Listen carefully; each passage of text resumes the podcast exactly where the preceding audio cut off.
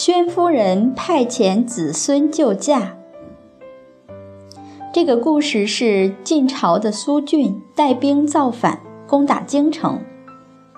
当时于谭在守吴兴城，他的母亲孙氏劝他一定要赶去京城保护皇帝，不要因为母亲年老而有所担忧。他不仅让儿子于谭去秦王救驾，又派遣孙子于楚跟随军队辅助他的父亲。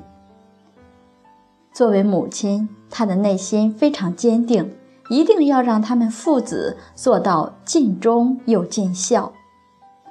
后来，于谭因此军功而封了侯位。一个普通的官员要做到王侯的位置，在古时尤其又不是开国之臣，很不容易。除非有特殊的功劳，在古代能活到七十岁的人是很稀少的。而这位母亲因为德行深厚，活到了九十五岁，朝廷加封她一个谥号，叫宣夫人。于夫人非常明智，提醒儿子：“母亲虽年老，可是国难临头，没有国哪有家？”这个女子真是一个识大体的人，知道以大局为重。据说这位于夫人在年轻的时候才貌双全，她的夫君去世很早，她视死者如视生，知书识礼。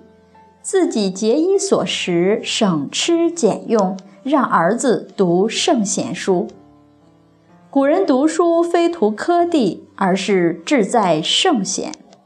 他们做官只是为自己更好的成圣成贤搭了几个台阶而已。古人他们会用自己的名和位为国为民，真正为全社会服务。